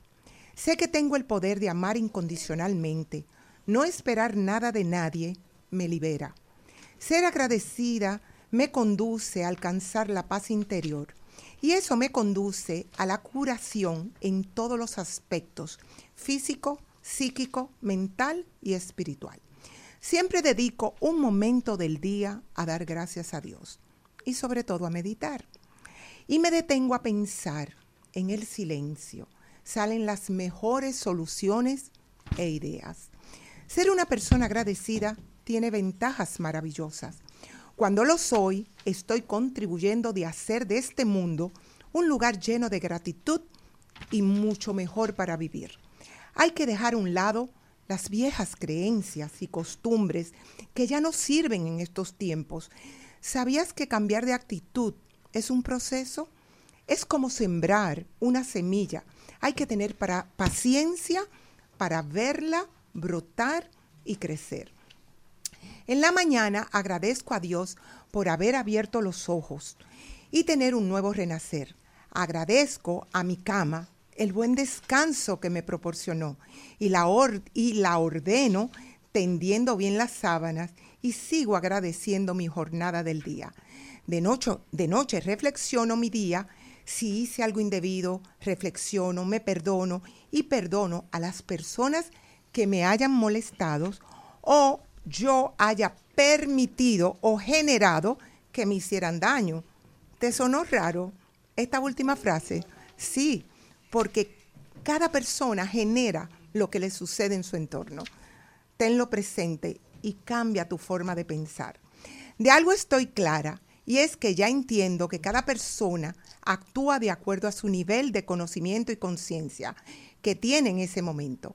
Agradecer y perdonar nos convierte en personas con mejor salud mental y más consciente de vivir la vida en armonía. Agradezco todo lo que forma parte de mi vida. Agradezco a Charlie Mariotti por haberme invitado a ser parte de este programa y poder compartir mis reflexiones desde mi alma con todos ustedes. Sea cual sea la situación en que me encuentre, sé que hay algo que aprender para mi mayor bien y de las personas que me rodean. Agradezco a cada persona, cosa o situación que existe en mi vida. Todos me están apoyando a mi evolución. Utilizo mis pensamientos, palabras, forma de, de hablar y expresarme para vivir un mejor presente. Y recordemos que el amor es la energía curativa y transformadora más poderosa que existe. Por eso desarrollo mi amor propio, desarrollo mis capacidades y aprendo nuevas formas de vivir. El esfuerzo de verdad vale la pena.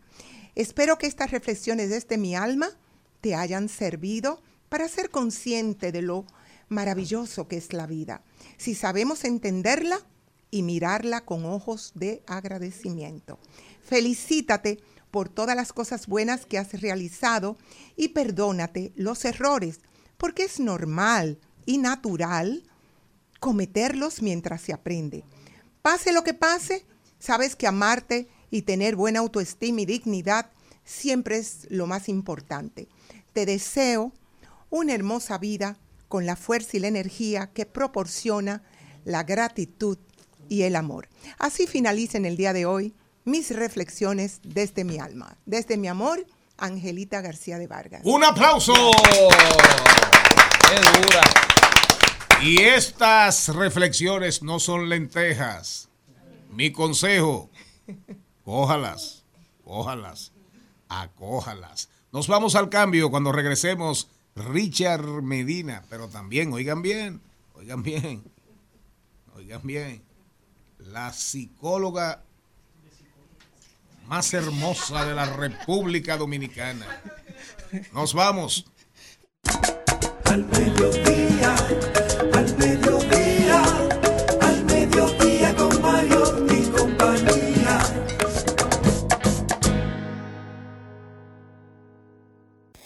es de la Meca, ni es de Medina. Es buen cristiano. Nada de musulmán. Cree en Dios y las ciencias. Voló de Harvard y cayó aquí. Con ustedes, Richard Medina.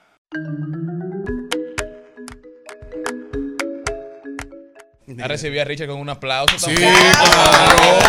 claro. Está, está buscando tu voto tú ahora. ¿Quién haga su diligencia? Mi secretario. Eh, Richard Medina, Richard, crecimiento económico, pronósticos, pero sobre todo vinculado. Quien, por ejemplo, Taiwán, para que entendamos el tema y cómo lo vamos y cómo tú lo vas a abordar, pero para la audiencia.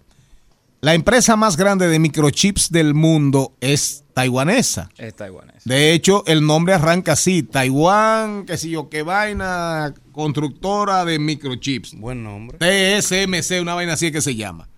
Bueno, para que ustedes tengan una idea, esa empresa le genera a Taiwán un porcentaje altísimo de su Producto Interno Bruto.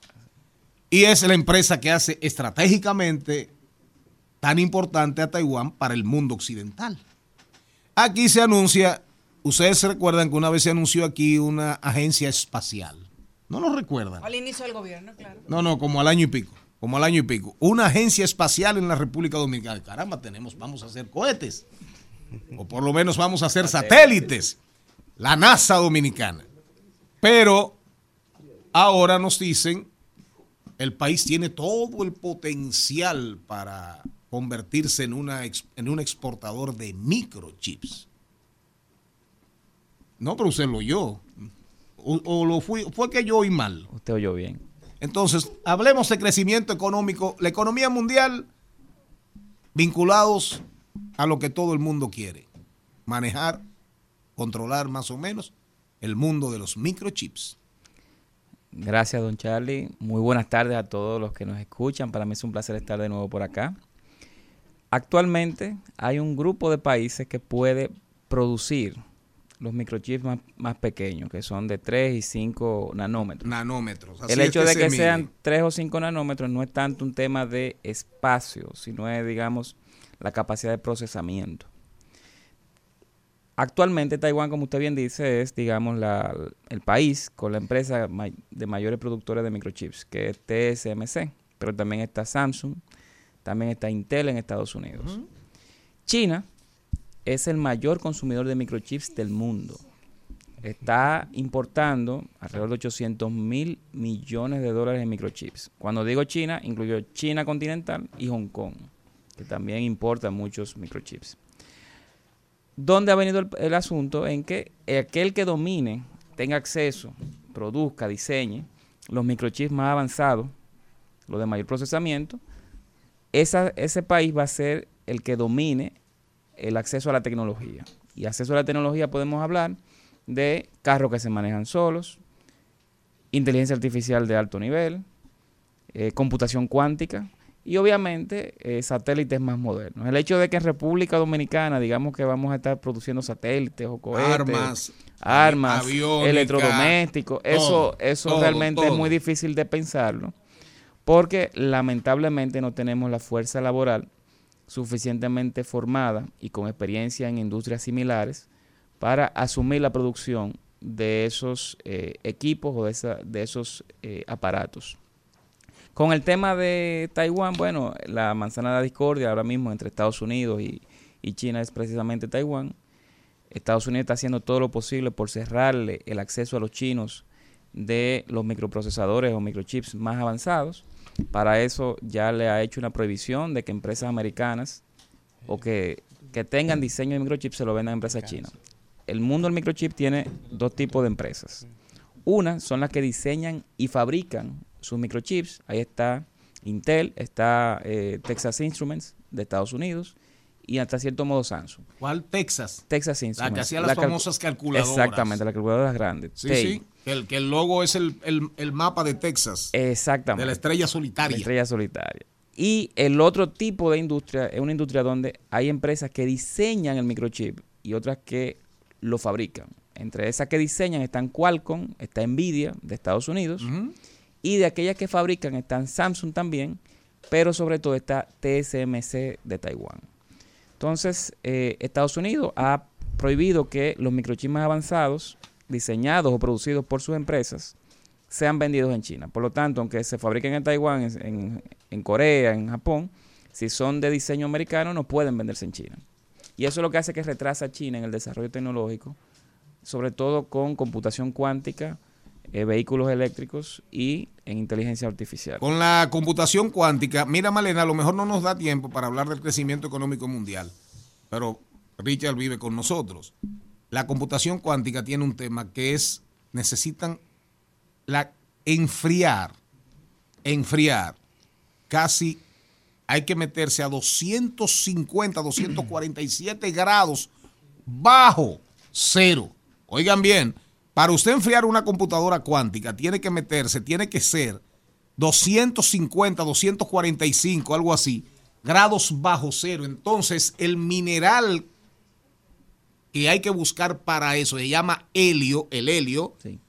China no lo produce prácticamente y depende de Dakar, de Senegal, de Estados Unidos y creo que de Australia. Es decir, que en este caso, en el caso del helio, la computación cuántica y el mineral, el mineral para enfriar China está como medio agarrada por el cuello por los Estados Unidos y Australia, que no son necesariamente amigos de ellos. Así es.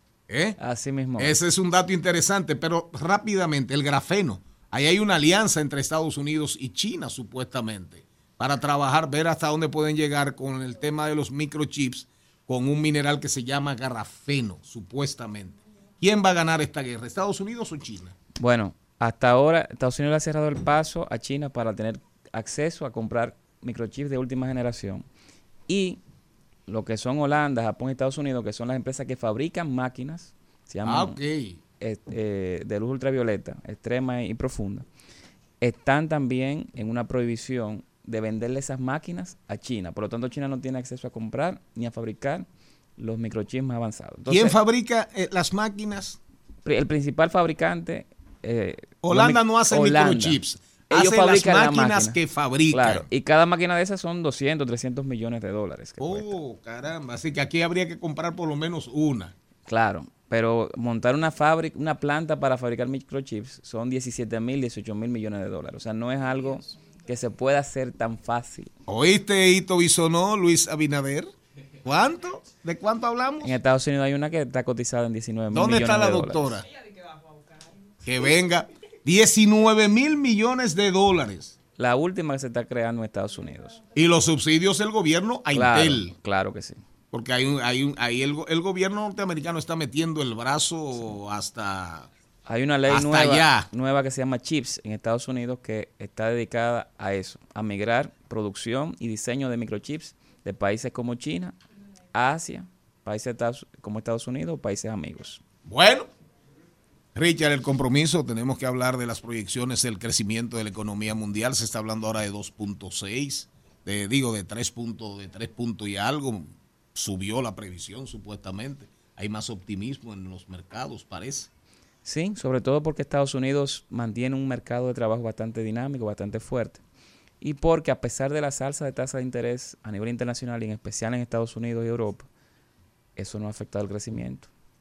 La Fed mantiene las tasas, el Banco Central también, pero dice el Banco Central Europeo, no, no embromen, bajen eso, bajen eso, va a ser muy tarde cuando quieran reducirlas. Angie Ver, Angie Fernández, en un ratito. Presentamos 2020. 2020. Salud y bienestar. En Al Mediodía. Con Mariotti y compañía.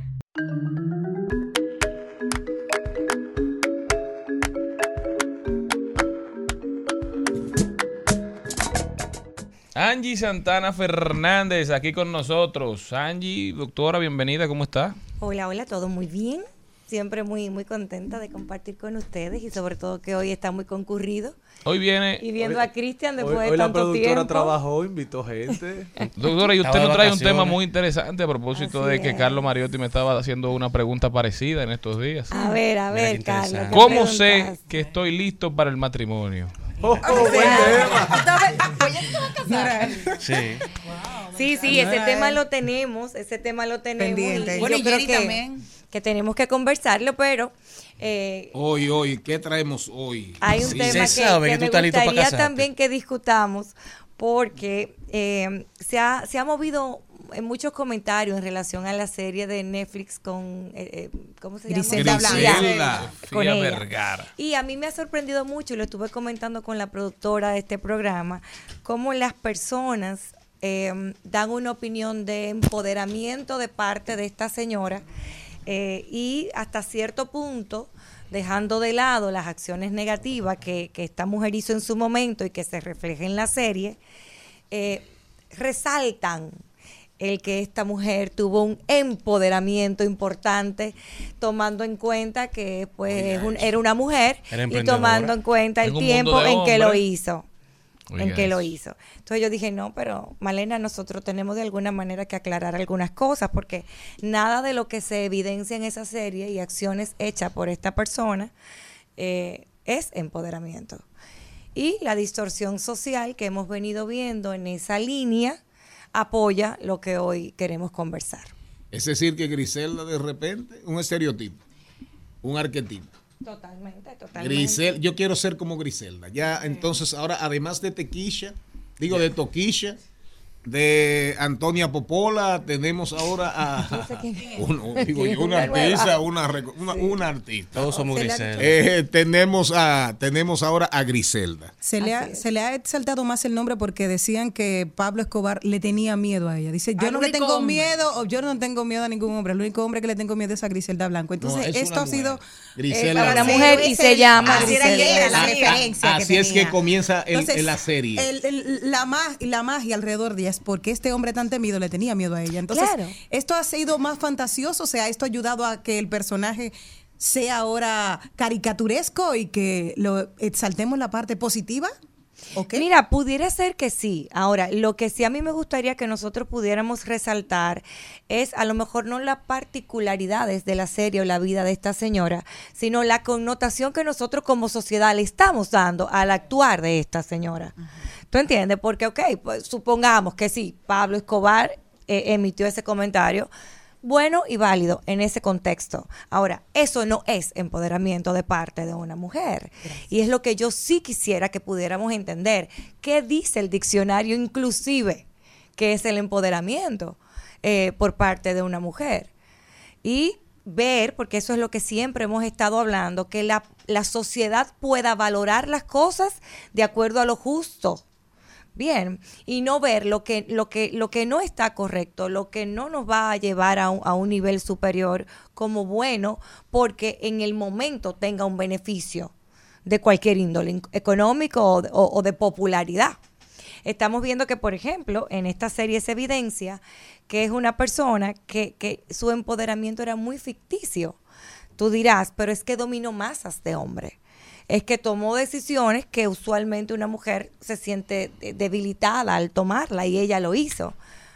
Ahora díganme ustedes, ¿realmente consideran ustedes eso como empoderamiento o le podemos buscar otra definición? Bueno, bueno, yo veo que esto está trayendo algo tan distorsionado y negativo que hoy salió en la prensa que por las calles de la capital francesa estuvo transitando un camión publicitario de la serie que le da una manera muy particular una alusión al consumo de cocaína.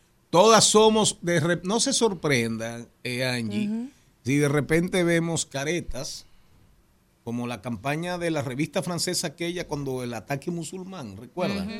Eh, todos somos, que hubo un- a una revista muy popular en Francia. Cuando los atentados. Y recuerdo la campaña de Haddad, el candidato de Lula, en la campaña del 18 contra Bolsonaro, que ganó. Bolsonaro, donde Haddad se ponía una careta como y, y- y la campaña se basó en eso, todos somos Lula, Lula preso, impedido de ser candidato. Hicieron una campaña como de menos de veintipico de días, porque el candidato se suponía que iba a ser Lula. Todos somos Lula, todos somos Y Lula. una campaña que fue exitosa aunque no triunfó. No, no, pero fue muy exitosa, aunque no triunfó. Gracias. De repente no nos sorprendamos. Angie. Así es. Todas somos, todas somos Griselda. Claro que sí. Todas somos Griselda. Pero fíjate que esto, señor Charlie, es un poco más de lo que hemos venido viendo. En- a, a esa distorsión de lo que es empoderamiento. Eh, ¿Qué vemos en la serie para, para seguirlo tomando como ejemplo? Vemos una persona que movida por muchísimos traumas que ella tenía como persona, eh, utilizó herramientas y tomó decisiones que la perjudicaban a ella y perjudicaban a las demás, a, las personas que le rodeaban. Entonces, eso no lo es, eso no lo es empoderamiento. Cuando una persona está empoderada, es la persona que está totalmente clara de las decisiones que debe y tiene que tomar. Y debe estar totalmente clara de que esas decisiones van a tener un fin positivo. Está en el diccionario. ¿Cuál es tu consejo? Porque de que viene, viene. Digo, viene, viene, no. Está. Griselda, qué mujer. Así quiero ser yo. Matar esos, mal- esos malditos hombres del carajo. Pareciera que no somos ni necesarios para el mundo. Tu recomendación. Ciertamente, ciertamente es lo que queremos. ¿Cómo enfrentar eso en pos de la salud mental? Claro que sí. Mira, no llevarnos, no llevarnos nunca, nunca de lo que pueda reflejar un personaje. No llevarnos nunca de eso. Eh, el, el mejor empoderamiento y el mejor logro que podemos tener, tanto hombres como mujeres, no sé por qué se quiere dividir, es poder conocernos a nosotros mismos y ponernos metas muy personales, independientemente de lo que logre el de al lado. No tenemos por qué compararnos con un hombre, el hombre no tiene por qué compararse con una mujer. Eh, ahí no está la guerra. La guerra está con superar las, las cuestiones y las situaciones que nosotros de manera individual tenemos en nuestra vida. Realmente cuando yo logro dominar mi mente, dominar mis acciones y tener una línea recta por donde transitar, yo puedo decir que yo soy una persona empoderada, porque tengo control de lo que sale de mí. Habiendo tantos buenos ejemplos de mujeres, ahí está Madame Curie, está Angie Fernández, la Uepa. Angie. Fernández, está Jenny Aquino, Celine Méndez. Digo, es verdad que tiene que haber una oferta, una oferta y una demanda en todos los ámbitos de la vida, Claro. pero es la sociedad que vivimos, doctora. Es la realidad. Y el tema es familia, me imagino. Escuela, Totalmente, educación, totalmente, formación. Totalmente. Y el tema de, en, en el ámbito social de oferta y demanda. Si, por ejemplo, y esto lo voy a decir muy abiertamente, la semana pasada me hubiesen llamado las cinco personas que me llamaron para yo dar mi opinión sobre el tema de, de Tecachi y Toquicha, Y- y de cómo y Yailin, me hubiesen llamado para preguntarme qué yo opino sobre la situación del niño que pasó en Verón. Ajá, Entonces, ajá. ah, la cosa fuera diferente, tú sabes. Entonces ahí yo dije, no, porque que cierren esto y vámonos. Porque cómo puede ser posible. Entonces, con este tema de- del empoderamiento es lo mismo, es oferta y demanda. Lo que pasa es que a lo mejor no vende tanto yo poder decir exactamente la distorsión que se está viviendo en todos los ámbitos, que yo eh, promulgar y promocionar eh, aquellas conductas que no son tan agradables. ¿Por qué los jóvenes, por qué la sociedad compra más el tema no positivo y esas personas que no brindan un mensaje positivo? Porque está muy ligado al concepto que nosotros tenemos de éxito y de placer y bienestar. Gracias a la doctora Angie Fernández. Angie, muchísimas gracias. Suban ese contenido, eso es importante. Hagamos lo que nos toca para que no tengamos, como dice la doctora, que apagar. Apague y vámonos. Que no tengamos que hacer eso, tenemos que seguir luchando contra, contra todos estos antivalores. El tema suyo viene, señor Gracias, Carlos Mariotti. Estoy preparado para casarme.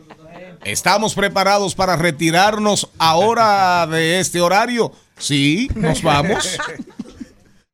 Hasta aquí, Mariotti y compañía. Hasta aquí, Mariotti y compañía. Hasta mañana.